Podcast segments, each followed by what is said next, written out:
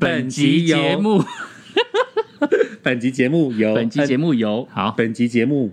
由好由一好二五个字，一二三。本集节目由恩迪恩健康管理中心赞助播出。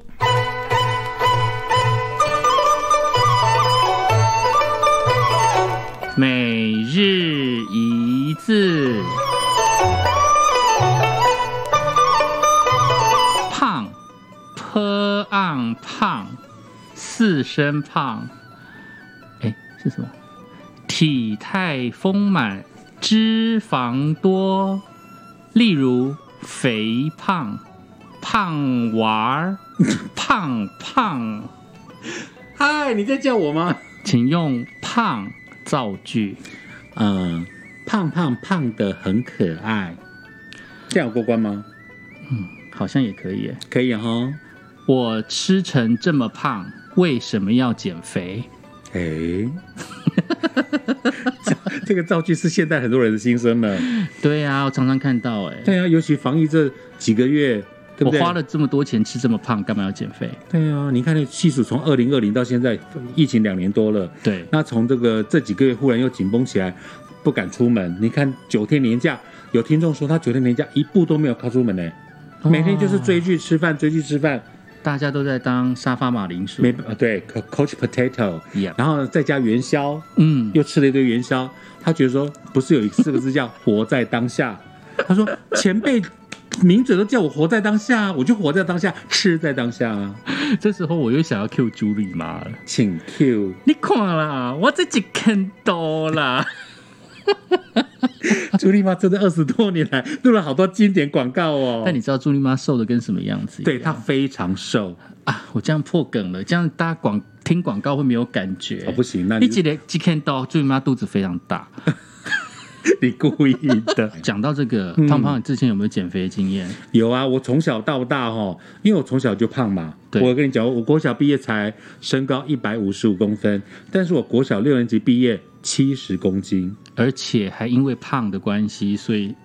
有被霸凌对，的拉感椅子觉。嘛，对啊或是呢打躲避球就专门打我啊，对啊，就只坑我啊。全、嗯全明星运动会每次看到人家打躲避球，我就想说我是那个惨遭这个打击的那一个。那其实小时候就不不觉得胖有什么不对，但是后来在出社会之后，嗯，因为想到说啊，跟流行，因为瘦看起来，比如很多衣服都好穿，要不然我们出去买都是二 X L 起跳。不然就 double XL 起跳，嗯，然后买不到适合穿的衣服，所以有一阵子呢，我们就跟着网络上道听途说什么断食法啦，或什么只吃呃什么白天起床啊，只吃水煮蛋呐、啊，结果到了上节目说肚子饿的要死，咕噜咕噜叫，来宾都听到我的咕噜咕噜声音呢、哇，没有办法，因为你需要能量嘛。啊，因为那时候可能有，比如说呃，同朋友，嗯我们就呃跟同事啊，呃出钱合购一组什么，那时候有明星代言的减肥产品，嗯，结果呢拉肚子拉到爆。后来直到我遇到了专业的恩迪恩健康管理中心的黄爱玲营养师，哦导正了我的健康减重概念。哦，所以他让我从一百破百公斤这样一直瘦到后来，我最厉害瘦到八十二公斤，哇一对百公斤欸，一百公斤，然然后后到瘦到八82十二公斤，然后现这在样有你也瘦是瘦了十几、二公十斤、二十公斤，嗯对我瘦到二 十，然后这几年就一直维持就在一个体态上头，而且你知道吗？听到瘦了二十公斤，我们都觉得哇靠，超级不得了的、啊厉害！吧？但是但是，恩迪恩的黄老师，他的减重可以减八十公斤，他可以对带领这一群这重度肥胖的人减到八十公斤。十到八20十公公斤斤都他厉害的耶，二十公斤我都已经觉得吓坏了，我光是减两公斤都已经快要哭到 死。结果结老果师是八十胖公减了斤，八十公斤，我减了20二十公斤。对，那黄老师他厉害的范围是八十公斤都减过。对，是这种非常肥胖的人需要这样子来减肥。我以前对肥胖也没什么概念，人家说啊，肥肥胖胖、福福太太嘛。嗯，直到健康报告一出来，《满江红》，嗯哼我就吓到了。那刚好那时候节目专访了黄爱玲营养师，那我就跟他他的理健康理念，我觉得蛮认同的。其实我我从小到大嗯没什么减肥的经验。哦，对，因为我小时候，我小时候很瘦。对，我记得你来全国广播都瘦的、啊，你知道一六八有一屁啦，不是啦，不是那种。我小时候更瘦，我小时候哦所以是瘦到超级竹竿，你知道吗？你知道有一集一六八讲到你吗？哎，真的吗？对，好，那我来还原一下，你等一下再讲你小时候哦。有一集那个什么，那个他们在讨论到说，有的人哦呢、因为我们同我们节目部有些人很瘦嘛，对骨架瘦，然后身材又瘦嗯，可能会买童装的加大号，对，然后那个小潘就说，我以前同事有一个，他他都买那 个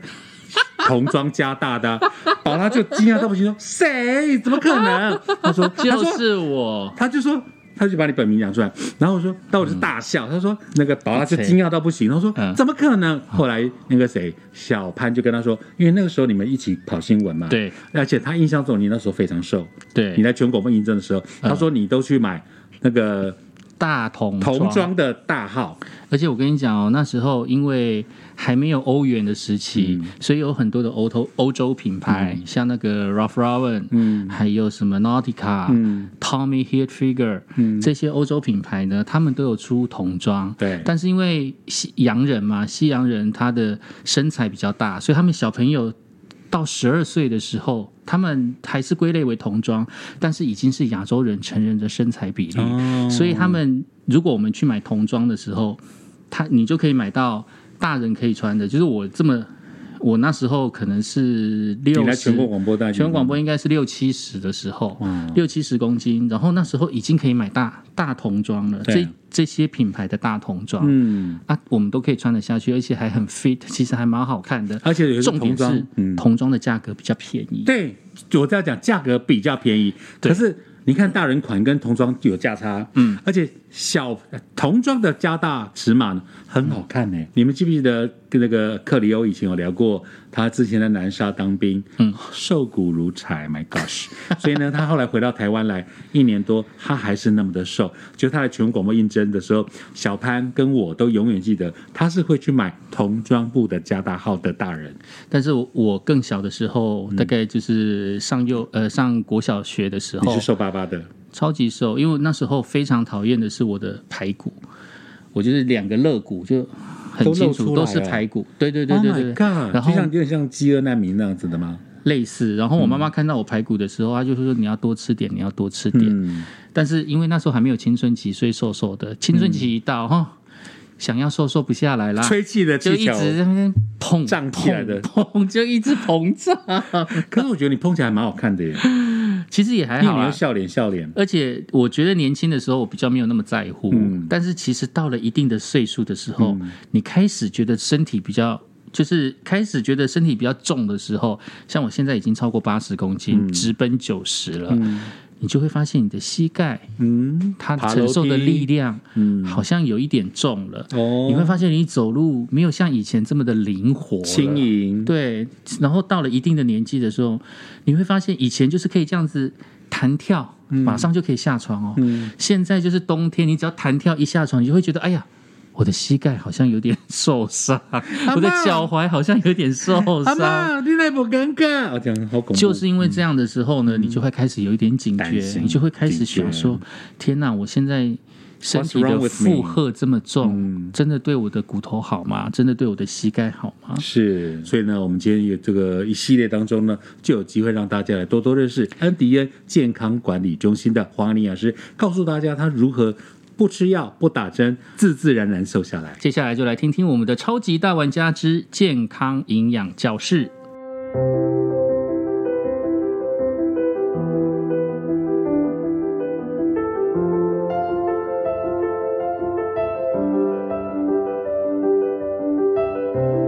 超级大玩家，玩家当然绝对肯定，非常超级。Hello Hello，Ladies and Gentlemen，今天我们的 Podcast 来到一位大来宾，来自我们安迪恩的黄爱玲营养师，黄老师好。大家好，哇，今天好开心哦，因为开心呢，二零二二年了，我大我觉得啦，这两年台湾因为防疫的问题哦，是对健康的警觉越来越高。是但是非常遗憾的，在这个演艺圈，嗯，有一些巨星陨落，是，或是说你身边非常重要的亲情、嗯，友情、爱情，忽然戛然而止，离你而去。是那我觉得这样的憾事、遗憾就不要再发生。嗯，那比如说我们看到有些艺人呢，哎，忽然演着演着就离开我们的视线，是忽然有一些身边的亲人忽然遇到什么样的状况，啪，你无法再拥有这些亲情友情，所以我一定要让老师来告诉我们的 Podcast，跟我们所有跟在观赏这个 YouTube 的朋友呢，多多的注重自己的健康。是好，老师呢，他的 profile 哦他的资历是非常非常的完整，尤其是呢，我们华安营养师，他是中山医学大学营养研究所毕业，更是中华民国专技高考营养师是、恩迪恩健康管理中心的总营养师，二十多年的临床专业减重经验，专减大体重，好是十公斤到八十公斤，十公斤到八十公斤呢、是哇，好，等一下我来问。好，各类型的肥胖、慢性病的营养咨询规划，减重案例累积数万多人。他有两本一刷再刷非常畅销的著作，《一生就减一次肥》，好，还有一本。二十公斤健康减重同学会，这两个呢，在我们的网络啦、书局啊，都是大卖特卖，非常的畅销。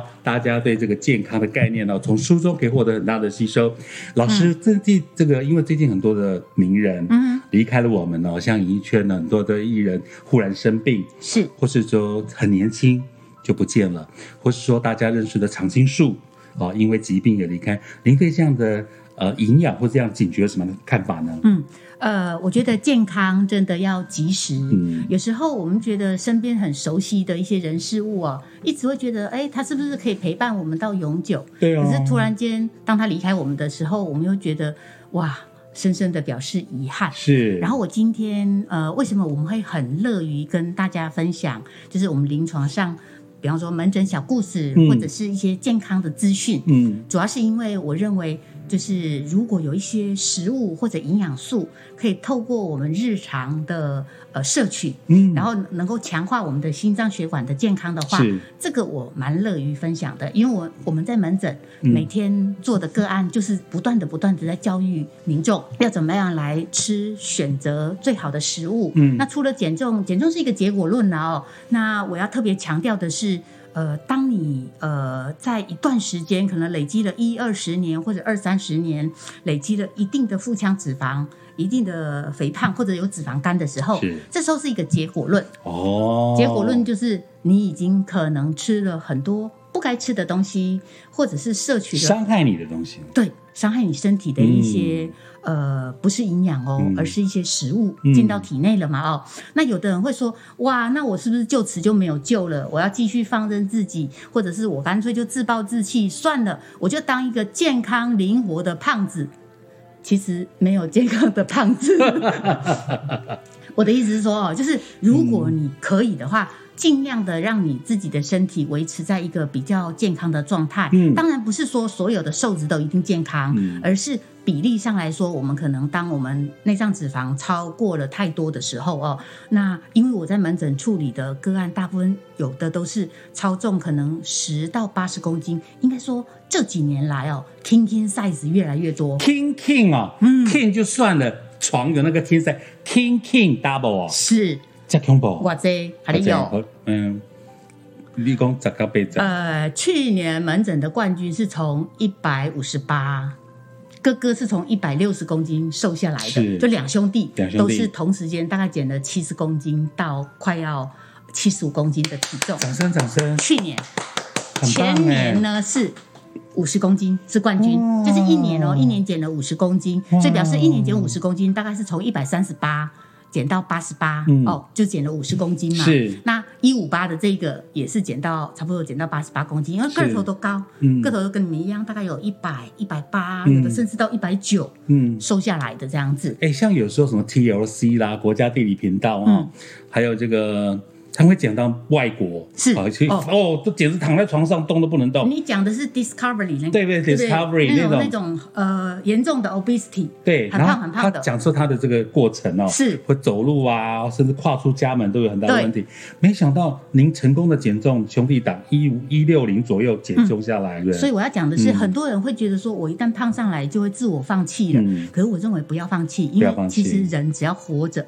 都有机会，你只要活着，然后还有一口气在哦，就不要放弃自己。嗯然后如果你发现你自己有一些呃状况需要被修正，嗯那你只要能够花一点心思、一点时间给自己的健康，然后可能。呃，短的话半年，多的话一年啊、甚至一年半，让你身体恢复到一个比较健康的状态。是就可以健康吃美食，叫霸吉。哎呀，健康之美食假巴黎，嗯而且你看，一生就减一次肥，连克里欧都会接下一句“不要老是在在轮轮回回”对对，刚刚我们克里欧第一次见到黄老师的时候，他说：“老师的著作叫‘一生就减一次肥，不要老是在轮回’。”是因为其实从以前到现在，很多收音机屏旁边啦，然后 Podcast 啊，或 YouTube 上面观看的朋友，你们是不是都减过肥？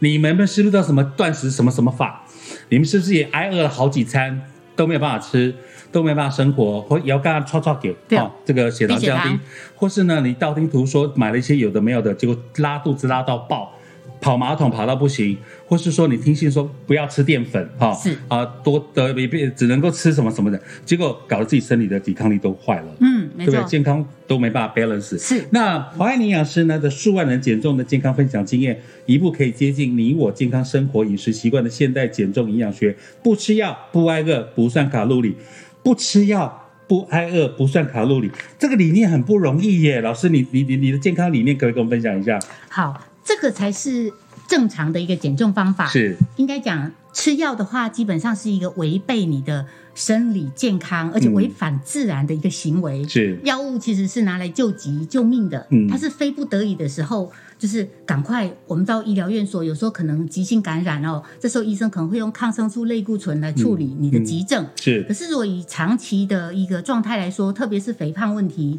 你如果刻意的用药物，比方药物里面含有很多的类似像麻黄素，或者是刺激你的新陈代谢哈，或者是让你的抑制新陈代谢的一些药物的话，你可能会觉得一旦停药之后哦，复胖更严重。哎呦这是很多的，就是接近标准的女性哦，体重的女性都很有的共同经验，她嗯是们都会想说，那我吃个药物瘦个几公斤，我就不吃了。哦可是没有想到，一旦停药之后，复胖更严重天，哪所以我们在门诊会认为减肥药叫做增肥药，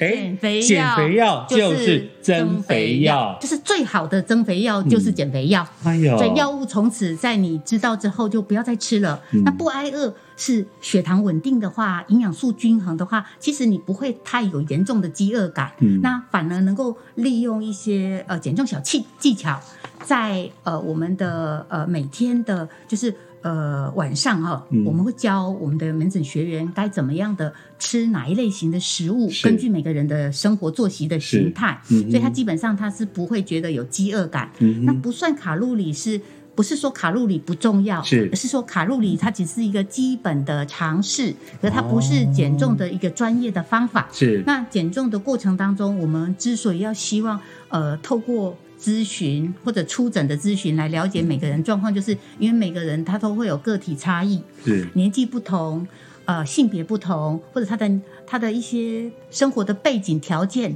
哦、比方说有的人他可能都是外食族，那有的人就喜欢自己烹调，每个人的条件状况不一样，嗯我们要根据每个人的状况来协助他，是所以我们叫做营养师协助减重法。是好，营养师协助减重法，我就来跟大家来进一步来询问营养师团队哦。早嗯期才听说您是以这个协助医护人员减重为主，近几年才开始帮助一般的民众来解决各类型的肥胖问题，专门哦减这个大体重跟慢性病的营养的咨询问题。是而且呢，我知道很多这个，比如说台中很多的荣总啦、陈青啊，医护人员都来找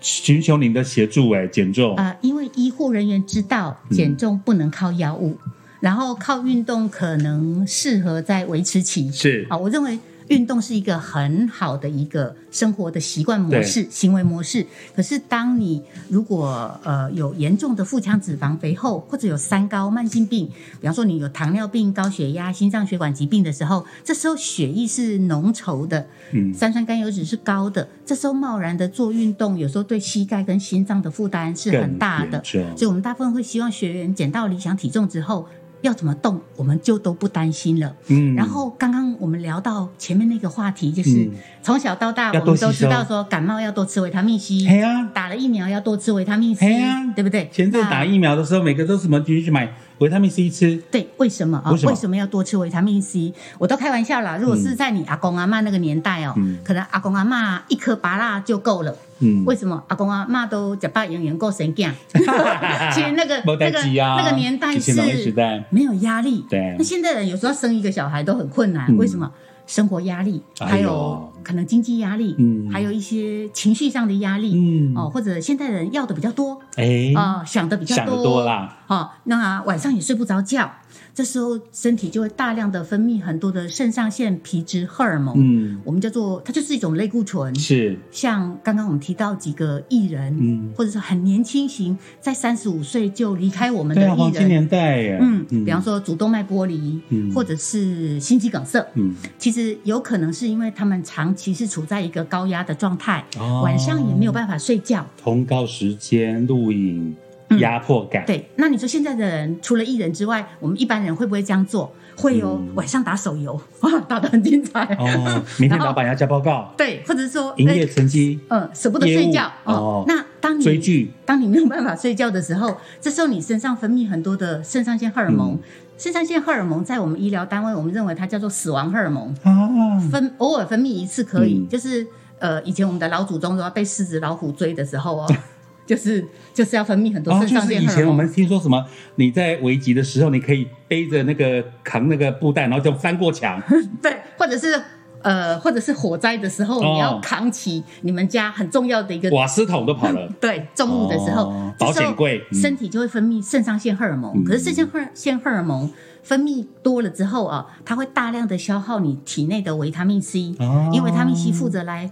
抗发炎，因为肾上腺是类固醇。它要帮你消炎，是那消炎的过程当中，维他命 C 长久都被用光光了。嗯刚开始可能一两次没关系，可是你长长久下来，一年两年，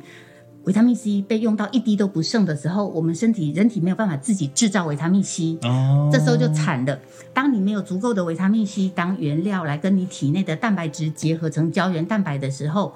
你想想，万一血管有破损，修复原料就不够了，哎呀，不搞不，够阿个会更哎脆脆嗯，脆脆的，脆脆的然后一嗯旦一到嗯，fragile 就是易脆的，突然间有一个高度的压力来的时候，不管是太紧张，或者是太悲伤，嗯或者是呃太兴奋，就会突发性的心脏血管出现状况。刚好我手上有一包卫生纸，嗯好，平常时候它是这样，如果做外翻的围那时候对，突然间就爆了。爆开了，对，就是这个意思。所以啊根本的一个解决之道啊、嗯当然你维持一个很好的生活形态、嗯是你每天该做的，是或者说你过度肥胖，你要赶快减肥。可是救急有没有方法？就是每天多服用维他命 C。那你会问我说，老师，那吃水果呢？现在的台湾人的水果我正要举手问啊，我是个乖宝宝，因为前阵子我去打疫苗，是每个人都跟我讲说你要多食用维他命 C，可我想说，那我是要吃几颗柠檬，吃几颗苹果，吃几颗 对两那个那个樱桃，对，还有一个问题是，现在的水果啊，嗯台湾台湾台湾太厉害了，台湾的农业技术非常好，是所以水果都在比甜的，那个哦甜度、啊比不不对你光一个小番茄就可以甜到十六，哦，有没有哇哦就是一一小盒就就是。呃，那个糖糖化指数就到十六、嗯很甜哦。葡萄大概会在十八、二十左右哎哦呦。那释迦就是二十几了嘛哦。那嗯这个这么甜的水果，如果大量的吃，虽然它维他命 C 很丰富，可是大量的结果你会导致那个脂肪肝，哦因为果糖很容易在肝脏储反效储果存，哎所以有这样认知的人，他也不太敢吃大量的水果，是啊，所以水果他当然就是吃的少，或者是没有吃，嗯哼那又不知道补充维他命 C，、嗯那这样久而久之，我们的心脏血管就会越来越没有弹性了，哦呃，早期可能没有压力的阿公阿妈，到七八十岁才出状况，嗯哼现在就在三十岁、四十岁、五十岁就戛然而止。哎嗯呦，所以我觉得非常可惜。那怎么怎么改善呢？怎么改善呢？嗯那就吃吧。就是、那你会问说，那维他命 C 要吃什么厂牌吗？或者说要买特别贵的吗？嗯不用，维他命 C 基本上是一个呃，我们叫做它是一个很重要的营养素，嗯可是它并没有专利。那维他命 C 是属于一个转化的，呃，它可以从葡萄糖。转化成维他命 C，用化学结构的方式，可是它还是天然的哦。嗯所以我要讲的重点是，维他命 C 很便宜，哦对，所以你可以选择各种不同的厂牌，嗯不管是胶囊或者粉。那我比较鼓励我的门诊的培训吃胶囊形态的，或者是粉状的，比较好吸收。嗯那如果是属于那种定状的，就担心吸收效益比较没有那么高。那你至于说一天要吃到多少单位剂量哦，我们的国健署是建议从一百毫克到两千毫克，一百毫克到两千毫克，两千毫克就是两公克。可是当你有急症的时候，或者你觉得今天好像头痛，或者是发烧，或者是身体有一些不好的状况产生的时候，你可你可不可以加量吃？当然可以啊呀、哎、我像我自己主持线上会啊，嗯或晚会，有时候烧香是或很累，嗯，其实我这时候都补补充维他命 C 是很有帮助呃，的。你会隔天就发现就缓解了。哦我还曾经在门诊有一个个案是眼中风，眼中呃风你知道是什眼么吗？就哦啊中风是眼睛的微细血管，因为它在呃过度用力的时候嗯啊，可能就是突然间出现那个水晶体出现一片红，嗯，嗯，那连眼科医师都知道要补充维他命 C，是只是可能眼科医师那时候没有特别交代说你要加量的吃，然后我一听哦门呃医生交代他的剂量，我就说不够啦，你多个两倍三倍吧。是，哎，结果果不其然，隔天他告诉我，隔天就散散，就是散成恢复正常了红色就一点已经点散散散开掉了，了对，散开了，修复度非常的好，因为那是微细血管出血嘛。哦，对对对嗯哎，那像老师，我又举手发问，我真是个好学生。 那个，因为我一定要帮我们所有的网友跟 podcast 的听友哦，来多问一下。那我如果到药局，是我我就随便买，或是看小哎最便宜的买，还是说剂量要怎么去观察？就是看你刚刚讲的那个好那个毫升嘛。呃我要怎么跟呃我要我还是我直接咨询那个柜台人员说，请你帮我拿剂量高一点的维他命 C。呃，其实现在你会发现哦，很多包包括美国品牌嗯或者日本品牌，他们都会卖，网络上也找得到一千毫克， 1000 1000毫毫克就是一公克而已，注意哦，嗯，不多，不多就是一公克，嗯一公克就是一颗，嗯或者是可能一颗不到一公克。嗯，那你可以早晚就是看你的状况哦，嗯你就是补充个，然后早上补充个两颗。嗯像我个人的习惯呢、我是早晚都会各吃至少两颗到三颗，早晚哦，哇我个人。然后我发现这样的状况，哎，我觉得好像对我的身体的健康也蛮有帮助的。是所以你可以选择就是呃剂量比较，就是单位剂量比较高一点点，可是你不用刻意的，就是说呃我一定要吃到，就是说呃问问柜台，因为柜台人员他可能会以他。的那个使用说明书嗯跟你做解说，是他也不敢跨界讲。是可是我我要强调的是，当你有症状的时候啊，它它是属于一个营养素，嗯，营养素跟药物不同的地方就是药吃多了，你吃二十颗镇定剂你会挂掉，可是你吃二十颗维他命 C，你顶多只是小小的拉拉肚子，因为身体到了一定的饱和量，就像你吃二十颗芭乐，就是吃得下的话，它也顶多是就是排掉或者是、呃该用的营养成分就营养素会吸收，是所以你也不用太 care 说啊我是不是呃吃太多了哦，你可以观察你自己的生理的状况，通常多的话会有一点点的副作用，会有一点点的软便效果。哎呀，所以我们的培训反而还告诉我说，当我便秘的时候，我不想吃药物的时候，我就多吃比方说我不想吃番泻叶了，嗯我不想要再吃医生给的泻剂了，嗯我就用 vitamin C 来吃到饱和量，让我的肠胃道有一点点软便的效果，这是一个很好的副作用，很特别哦。听我们的 podcast，看我们的 YouTube 是有很棒的营养吸收。嗯为什么我一定要邀请到 NBA 的黄爱玲营养师？他非常专业 professional，而且呢，他告诉我们很多的营养概念。那你生活当中呢，其实随时就可以很方便地让自己补充了。嗯是比如说你刚刚讲维他命 C，还有我们刚刚讲的艺人，好动不动岔开啊，或什么离开了。我相信亲情、爱情、友情啊，是老师非常坚持说大家一定要充分享受亲情、爱情、友情。所以呢，呃，老师有个 slogan 叫“开始减，开始瘦，时间到，体重到”。是体重到呢，健康就到。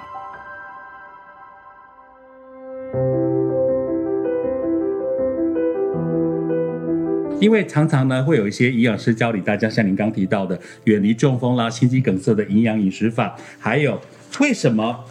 慢性病的门诊医师常常要求病患用减重来降低心血管的负担呢？嗯，呃，这个是我相信很多人都有的经验。嗯啊，不管是你自己个人，或者你的家人、你的爸爸妈妈、爷爷奶奶，当他有慢性病，是我说的慢性病是包括明确的是糖尿病、糖化血色素六七以上哦，或者是高血脂。啊，三酸甘油脂、胆固醇偏高啊，或者是你的尿酸高，有一些慢性疾病的时候，医生会不断的要开药给你，对不对？为了要控制你这个病情，可是他如果看到你有一个肚子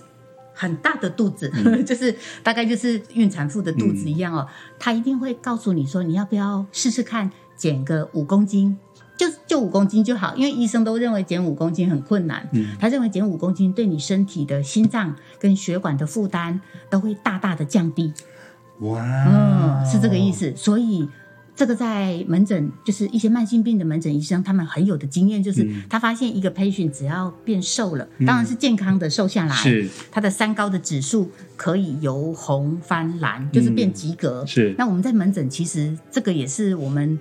特别有兴趣嗯的。其实，呃，减重、减肥或者是减掉内脏脂肪，对我们门诊来说，我们觉得很容易。对可是如果可以把一个慢性病患的血液生化常规由红变及格，我觉得这个成就感特别的大。就我认识的老师哦，已经快二十年。嗯那老师最开心、最有成就感呢，就是他翻着这个 Passion 的这个记录健康报告，从红变黑，对一路变成从不健康、不及格变成优等生、嗯，模范生，是是你心中最大的开心的来源。对，因为我在我的面前，他们都是资优生，嗯都是优等生，是然后有一些培训常常问我说，为什么我的呃慢性病的医生一直不断的给我加药，还要我有糖尿病还要叫我打胰岛素，嗯哦不打又不行。嗯，因为我会告诉我的培训说，因为你在他的面前，他会看到你那个肚子，他就认为你更是多啊，他会认为你是坏学生，因为他会觉得嗯说，哦，你一天到晚都在呃，可能放任你的饮食我懂，吃很多很多的有的没有的东西，嗯所以他已经假设你回去会吃很多大量的精致美食，嗯所以他要事先预防，所以他要先给你一些慢性病的处方药，嗯而这样的结果有时候会恶性循环，因为你吃了药或者是打了胰岛素之后就会更饿，嗯，更饿就吃越多。那你下次回诊的时候，他又会认为说，哇，你真是作业都不及格，所以医生也没有错。可是相对来说各有各的立场，嗯对啦嗯然后各有各的医、医生会觉得说啊，我就是要先事先预防，是所以他要给药。嗯可是给了药之后，我们的培训会告诉我说，好像感觉起来又特 别的更饥饿嗯的感觉。对啊，所以其实只要吃对东西，你是有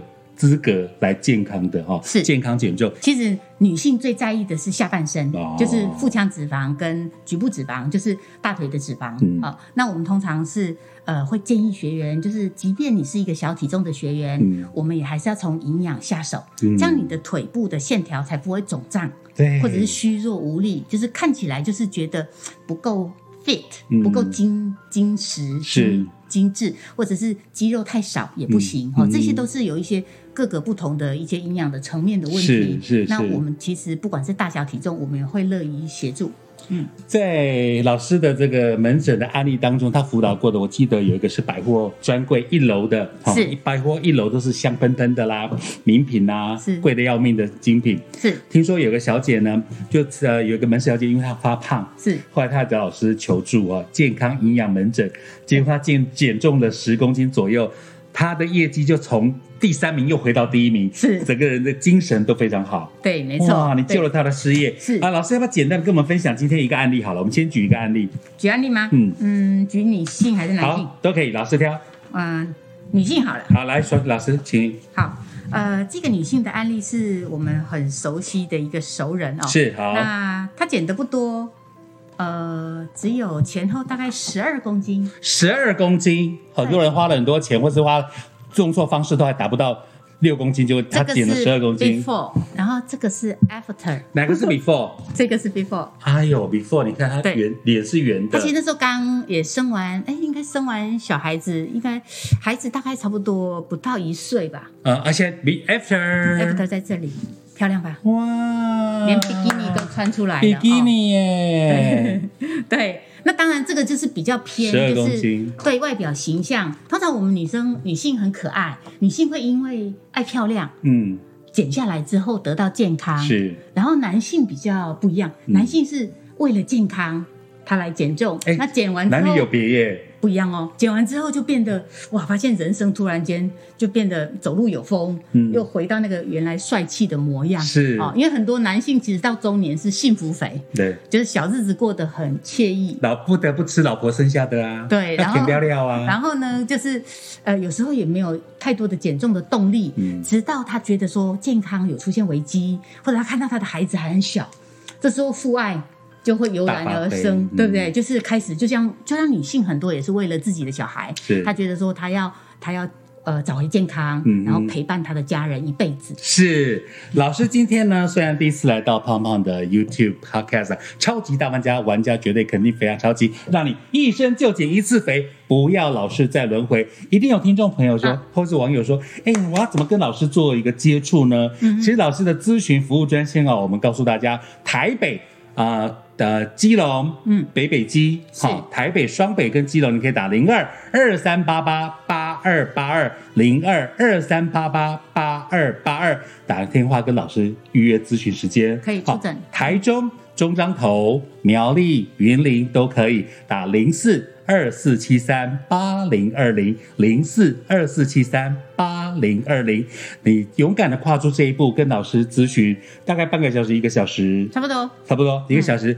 让你换回二零二二健康的未来。嗯哎，所以他们就带着自己的健康报告过来。哇，哦最好。最但好是有的人会有健康的报告，嗯他可能是已经是一个慢性病的门诊病患，是他是医生给药的。对这种人一定会有报告对，哦，是就三个月一一份。嗯那有一种人是他知道他自己可能满江红，嗯可是一一直不敢不面敢对。去面对，那没关系，嗯，老师想法是，你就呃来吧，对，我嗯帮你。刚开始的报告不太重要，反正你不管红的、黑的、白的，都后要来是漂亮的最重要。对，你怎么那么聪明？对不对我的意思说后来的嗯三个月、半年后，你验出来的血检报告是漂亮嗯的，然后你觉得神清气爽、精神很好，是不再出现偏头痛、慢性疲劳症候群，这个才是真的。哦没错，这个也还可以支撑你这辈子继续的享用美食，还可以一辈子的很健康。没错，而且你也可以成为我们 demonstration 给我们大家最好的健康范例。是今天老师难得来到了 podcast 跟 You- YouTube，听说要带来礼物给大家，对不对？礼物如果预约咨询成功的朋友呢，我们送健康好书耶、健康好书，两本其一，好不好？其一哈，对对对一生就减一次肥，或是呢或者是减减二20十公斤，健康减重同学会二选一。这是新版，新版然后旧版已经找不到了，旧版只有、啊绝版了只有我，嗯，旧版就是呃大卖特卖，它的前身，嗯，好，二和二择一，好，所以我们预约咨询专线，台北北北基打零二，北北桃机都可以打零二二三八八八二八二零二二三八八八二八二，中山头云林苗栗请打零四二四七三八零二零零四二四七三。八零二零，给你自己预约一个健康的未来哦！谢谢华安营养师，谢谢大家，谢谢拜拜。